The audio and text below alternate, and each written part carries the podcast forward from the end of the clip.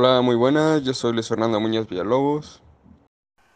Y yo soy Sergio Hernández López y estamos aquí hoy para platicarles de un tema muy interesante. Así que comenzamos. Ah, pues el día de hoy pues les tenemos un nuevo tema que es el autoestima, pero primero que nada tenemos que saber qué es el autoestima. Como tal, el autoestima es un conjunto de percepciones, pensamientos, evaluaciones, sentimientos y tendencias de comportamientos dirigidos hacia uno mismo, hacia nuestra manera de ser y hacia los rasgos de nuestro cuerpo y nuestro carácter. En resumen, es la evaluación perceptiva de nosotros mismos. La autoestima como la valoración positiva o negativa que el sujeto hace a su autoconcepto es la valoración que se acompaña de sentimientos, valía personal y autoaceptación. Y sabiendo esto, se preguntarán, bueno, ¿y cuál es su importancia? La autoestima consiste en tener una actitud positiva hacia uno mismo. Por lo tanto, implica básicamente quererse y respetarse nos ayuda a sentirnos mucho mejor con nosotros mismos, lo que influye en nuestro comportamiento día a día. Pero pues en nuestro caso, en nuestro podcast, nos vamos a enfocar más que nada pues en un buen autoestima en la adolescencia.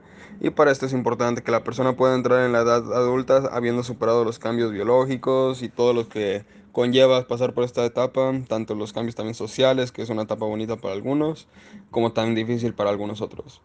Y también pues tenemos que ser conscientes de cómo puede mejorar aquellas características que consideran una debilidad y también tienen que identificar sus fortalezas. Bueno, y ahora, ¿cómo podemos desarrollar la autoestima?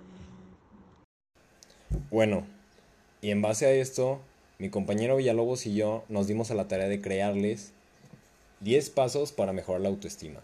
Y el primero de, de estos pasos es dejar de tener pensamientos negativos sobre ti mismo.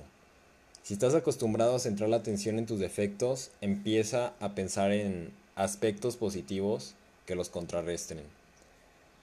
Y una acción que puedes hacer es que cada día anotes tres cosas sobre ti que te hagan feliz. El segundo es ponte como objetivo el logro en vez de la perfección. Muchas personas se acaban paralizando debido a sus ansias de perfección. Y pues eso está mal. Piensa en que eres bueno y en que las cosas con las que disfrutas y ve por ellas. El tercero, considera los errores como oportunidades de aprendizaje. Es sencillo, acepta que cometerás errores porque todo el mundo los comete y los errores forman parte del aprendizaje. El cuarto, prueba cosas nuevas experiencias con diferentes actividades que te pongan en contacto con tus aptitudes y luego siéntete orgulloso de las nuevas habilidades que has adquirido. El quinto, identificar lo que puedes cambiar y lo que no. Si te das cuenta de que hay algo tuyo que no te hace feliz y puedes cambiarlo, empieza ahora. Si se trata de algo que no puedes cambiar, como, no sé, eh, tu estatura, empieza a trabajar para quererte tal y como eres. Bueno, algunas otras pueden ser fijarse metas, ya que siempre es bueno tener algún punto al que quieras llegar, sentirte orgulloso de tus ideas, ya que pues nunca tienes que tener miedo de expresarlas, colaborar en algún grupo social siempre es algo bueno, hacer ejercicio para nivelar los niveles de estrés, estar más sano y más feliz, y obviamente disfrutar el tiempo cada vez que estés con las personas que te importan. Sabiendo esto, hay dos extremos que no queremos que caigas en ninguno de estos, que es o la baja autoestima o el alta negativa. Déjense los explico más a detalle. El primero nos referimos a una percepción de nosotros mismos que nos impide percibirnos como personas tanto valiosas, talentosas o simplemente tener un juicio objetivo respecto a quiénes somos. Y del otro extremo está el autoestima alta negativa. Esto es cuando te aceptas, lo cual está muy bien, pero ya te crees tanto el mejor que crees que eres superior a los demás y tratas mal a los demás, haciéndolos sentir menos, lo cual los hace sentir mal y eso es malo. Bueno, respecto a este tema y con todo lo que ha dicho mi compañero, pues les tengo una experiencia que yo tuve, que la verdad pues es algo que pasó un tiempo, y pues la verdad como a, varios de mis compañeros y amigos ya saben, hubo un tiempo en el que yo era gordito, cachetón y chaparro. Obviamente siempre todos tienen una etapa, algo así.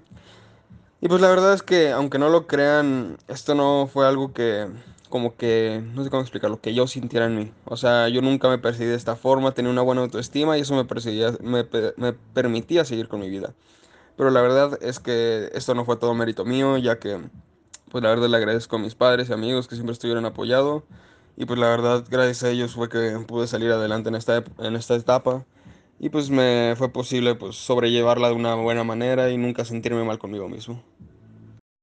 Bueno, y como ya pudimos escuchar a mi compañero, él siempre tuvo un buen autoestima, lo que hizo que no se sintiera inseguro de sí mismo, sino confiado de quién era.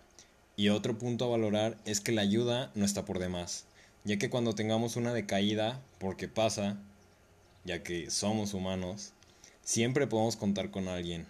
Y en el caso de mi compañero, fueron sus papás, hermanos y amigos. En conclusión, pues la autoestima es un recurso psicológico que permite que las personas se orienten hacia el bienestar y no hacia la autodestrucción. Sin embargo, de manera aut- automática y poco consciente, acostumbramos a desarrollar el comportamiento que afecta y reduce de manera significativa pues, nuestra calidad de la de vida, de la manera en que nos observamos. Sí, y como ya lo dijo mi compañero Villalobos, es el sentimiento valorativo de nuestro ser, de nuestra manera de ser, de quiénes somos nosotros, del conjunto de rasgos corporales, mentales y espirituales que configuran nuestra personalidad. Además, es aprender a querernos y respetarnos. Es algo que se construye o reconstruye por dentro. Y pues esto es todo, y la siguiente semana nos vemos para otro tema a confrontar. Y los dejo con una frase célebre. De todas las cosas que llevas puestas, tu actitud es la más importante de ellas. Y pues la verdad, muchas gracias y nos vemos pronto. Hasta luego.